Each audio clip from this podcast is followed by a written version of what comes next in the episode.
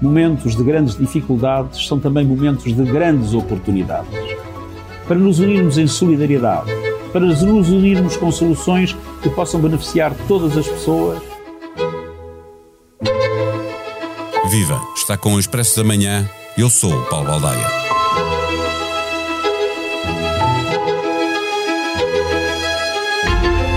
Num mundo ainda dominado por um vírus que apareceu na China em 2019, Pequim fez-se notar em 2021 com a reafirmação por parte de Xi Jinping de que pretende anexar Taiwan e essa é uma questão que transita para 2022. A relação da Rússia com a Ucrânia e o receio de Moscou quanto à aproximação da NATO a Kiev é outro dos conflitos iminentes que transita para o próximo ano.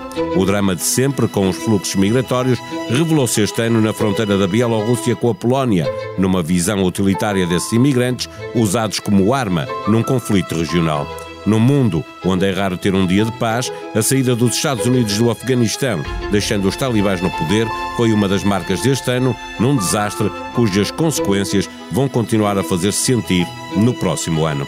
2021 foi também o ano em que Joe Biden tomou posse como presidente dos Estados Unidos e em que a extrema-direita, apoiante de Trump, pôs em causa a democracia norte-americana com o assalto ao Capitólio. O avanço de radicalismos de direita é, aliás, uma marca em várias partes do mundo e tem tido uma visibilidade acrescida na Europa. A fechar o ano, às portas de 2022, continuamos à procura de marcas de 2021 que vão ser determinantes no próximo ano. Neste episódio, fazemos-lo com o olhar de Pedro Cordeiro, editor de Internacional do Expresso. O Expresso da Manhã tem o patrocínio do BPI. É tempo de recuperar a economia. O BPI é o parceiro da sua empresa no plano de recuperação e resiliência. BPI, um banco para as empresas. Viva Pedro Cordeiro, num mundo marcado globalmente pela pandemia, Quais são os três acontecimentos que destacas em 2021 e que vamos seguramente ter consequências deles em 2022?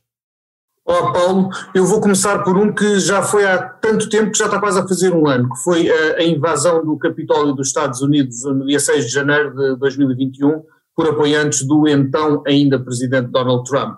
Um, depois, um, indo para o meio do ano, mais para o verão, o choque que foi, sobretudo a forma, não, não a surpresa do facto, mas a forma como decorreu a retirada do, das tropas ocidentais, lideradas pelos Estados Unidos, do Afeganistão e a, a subsequente retomada do poder pelos talibãs e tudo o que têm feito desde então. Outro assunto que não é do princípio nem do fim do ano, porque é do ano inteiro e diria mesmo eu que é permanente na nossa na humanidade é, e que vai, promete continuar em 2022, que é o tema das migrações. Eh, vamos lá eh, então a cada um destes eh, destaques. O ano começou, como estavas a, lembrar, com um, uma impensável invasão do Capitólio. O que é que isso nos diz sobre a democracia norte-americana e sobre aquela sociedade que está profundamente dividida? Paulo, diz-nos que a democracia é frágil, sempre. Uh, não podemos, nem, nem quando temos uma democracia consolidada há 200 anos, como é o caso dos Estados Unidos da América, mais de 200 anos, ou há meio século, como é o caso da nossa, nunca podemos dá-la por garantida. Assistimos ao, ao insólito de uma turba eh, selvagem eh, instigada por um presidente em funções que tinha sido derrotado e que se recusava a aceitar a derrota nas urnas, e lembremos que a aceitação dos resultados é um dos pilares da democracia. Este senhor não só não, não aceitou esses resultados, como propalou teorias falsas de fraude eleitoral e ainda instigou as pessoas, os seus oponentes, a marcharem até ao Capitólio onde cometeram atos de vandalismo, além da própria invasão da Casa da Democracia Americana, e é, é bom não esquecer que deste, deste triste episódio resultaram cinco mortos. Eh, porquê é, que eu, porquê é que eu acho que isto tem repercussões para 2022? Porque temos outros eh, líderes autoritários, eu não tenho dúvida que Donald Trump foi ou tentou ser um líder autoritário, há outros líderes autoritários que vão a votos em breve, temos por exemplo o caso de Viktor Orbán na Hungria, Jair Bolsonaro no Brasil este ano e em 2023 eh, Recep Tayyip Erdogan na Turquia, e qualquer deles já deu sinais de estar a, a preparar-se para um número parecido caso uh, os votos não lhe sorriam. Uh, e isto é, é, grave, isto diz-nos da fragilidade da democracia, diz-nos da tribalização de sociedades, como, como por exemplo a americana, e isso é, isso é evidente, o sectarismo, a dificuldade em encontrar uh, common ground, é? em encontrar pontos comuns e em, em, em conseguir consensos é, é, realmente grave. Também às vezes há sinais disso em Portugal, é bom não esquecer. E, e tudo isto nos diz que a democracia é frágil e tem que ser eh, verdadeiramente acarinhada e protegida, e uma das formas de proteger é exigir, de facto, que os processos uh, eleitorais e outros decorram com a maior das, uh, das limpezas, com a maior das transparências. Isso aconteceu. Pedro, deixa-me perguntar-te, porque um dos pilares da democracia é uma justiça independente. Podemos esperar que na América, numa sociedade que está dividida, a justiça funcione e, e, e puna de facto os, os responsáveis pelo que aconteceu no Capitólio? Eu julgo que sim, alguns deles já foram condenados apenas de, de cadeia, e é bom, se pensarmos na justiça, pensando não apenas no julgamento dos, de criminosos, mas também no, no, no, no restante funcionamento da justiça, vimos que foi a justiça americana, em parte, muito importante para travar a fraude, a fraude, que era cometida por Donald Trump, alegando que havia fraude cometida por Joe, Sim, Joe Biden. procurou até, até ganhar no Supremo, não é? Ele tentou ir até o Supremo, ele tentou comprar, eh, pressionar ao telefone eh, gente do seu partido, responsáveis dos vários estados, para encontrarem os votos que fossem precisos para ele vencer, e esta gente, corajosa, porque são alguns funcionários intermédios, alguns eh, suscetíveis, podiam ter sido suscetíveis às pressões, podiam recear que o Presidente pudesse prejudicá-los, mas na verdade eles mantiveram-se firmes e disseram não, o senhor está enganado, não há nenhuma fraude eleitoral, os votos estão contados e o senhor perdeu. Isto foi muito importante, isto foi a justiça independente a funcionar. Claro está que a justiça nos Estados Unidos também é politizada, é, às vezes olha-se agora para as discussões do Supremo sobre a, a, as leis do aborto, por exemplo, e vemos claramente uma, uma divisão política, mas a, a justiça, nos Estados, as instituições dos Estados Unidos deram prova de força contra uma, uma usurpação pretendida por Donald Trump. Já com Joe Biden eh, presidente empossado, os Estados Unidos que lideravam uma, uma coligação eh, maior, uma coligação ocidental, cumpriram a promessa de deixar o Afeganistão, mas como lembravas, fizeram-no de forma tão atabalhoada que acabaram a negociar com os talibã essa, essa saída. Aquela zona do globo continuará em 2022 a merecer a nossa atenção, é isso? Seguramente, foi, uma, foi realmente uma espécie de fecho de ciclo. Os Estados Unidos e os seus aliados invadiram o Afeganistão de uma forma muito consensual, ao contrário do que aconteceu mais tarde com o Iraque. A do, a do Afeganistão foi uma, foi uma, uma invasão consensual, uma retaliação pelos atentados de 11 de setembro, que, cujos autores eram albergados pelo regime talibã.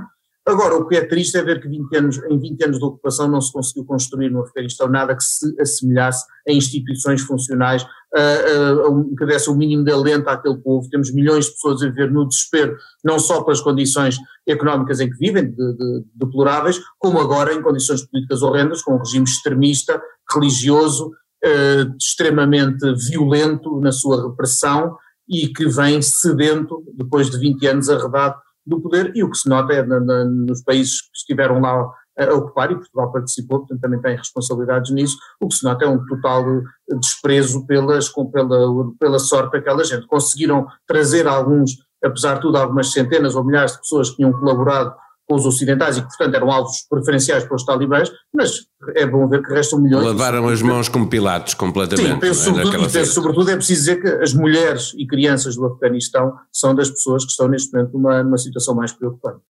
Eh, finalmente, das marchas de migrantes da América Latina à procura do Eldorado nos Estados Unidos, eh, eh, aos que procuram a Europa arriscando uma travessia marítima, ou aos que são utilizados num conflito entre blocos regionais e que vão de avião para a Bielorrússia, mas são escorraçados da Polónia, as migrações são uma marca deste ano e continuarão a ser em, em anos futuros.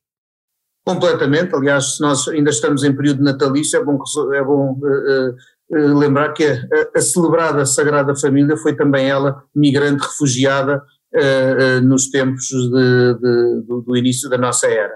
Um, e as migrações vão continuar, Paulo, porque as migrações, uh, porque é que há migrações? Porque há pobreza, porque há guerra, porque há miséria, porque há violência, porque há falta de esperança no futuro. E isso infelizmente é algo que, embora eu, eu, gosto sempre de recordar que a humanidade está melhor hoje do que nunca esteve, em termos dos indicadores, no, seu todo, uh, nos indicadores de desenvolvimento humano, mortalidade infantil, eh, etc., mesmo em termos de violência existente no mundo, uh, é menor do que foi em muitos, muitas eras anteriores, só que o problema é que essa, essa prosperidade acrescida não está tão bem distribuída quanto isso. E, portanto, continua a haver sempre muitas pessoas que vivem mal e que aspiram, a, ainda por cima têm acesso a muito mais informação do que já tiveram e sabem que há países onde se vive melhor e depositam a sua esperança nesse país. Vai continuar a haver.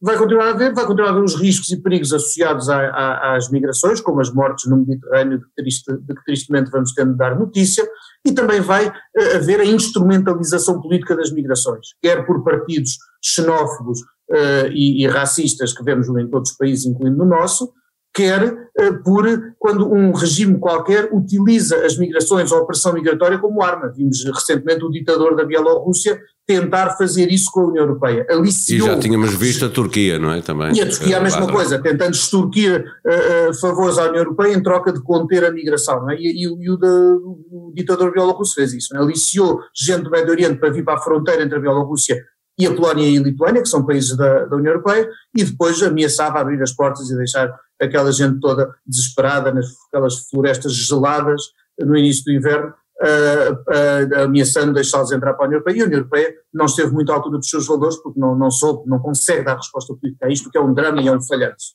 Não deixa de ser um grande paradoxo que economias ocidentais como a nossa e como a da União Europeia, mesmo os Estados Unidos, esteja totalmente dependente da mão de obra que vem desses países e dessas migrações e, que estamos a viver exatamente neste momento uma falta de mão de obra na União Europeia eh, eh, a precisar de migrantes, mas ao mesmo tempo a dificultar-lhes a, Uh, uh, Paulo, estou completamente de acordo contigo. É um contrassenso. Nós precisamos dos migrantes em termos de mão de obra, precisamos dos migrantes em termos de sustentabilidade dos nossos sistemas de proteção social, uh, de, precisamos de migrantes por causa da nossa crise demográfica. Mesmo eles, dizem os, os especialistas, não são suficientes para colmatar essa, essa crise de natalidade que temos nos, nos países mais desenvolvidos.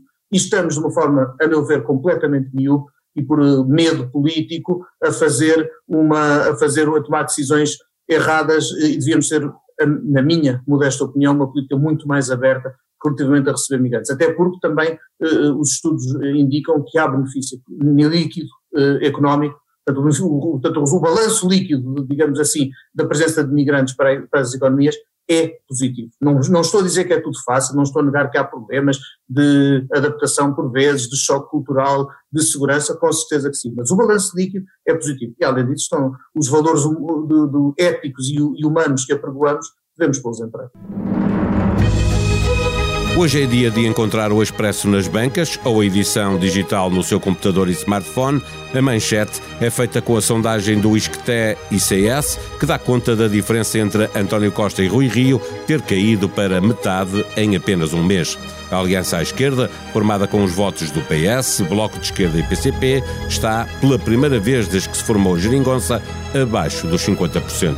O Chega vale mais que a Iniciativa Liberal e o CDS juntos, que ainda assim são os únicos partidos que, com o PSD, sobem em relação à última sondagem.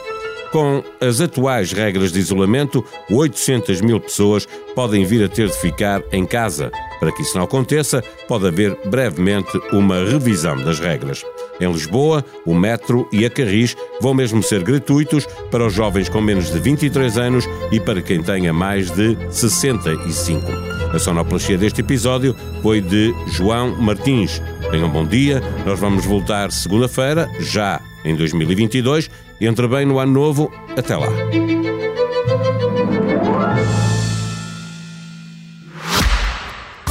O Expresso da Manhã tem o patrocínio do BPI. É tempo de recuperar a economia. O BPI é o parceiro da sua empresa no plano de recuperação e resiliência. BPI, um banco para as empresas.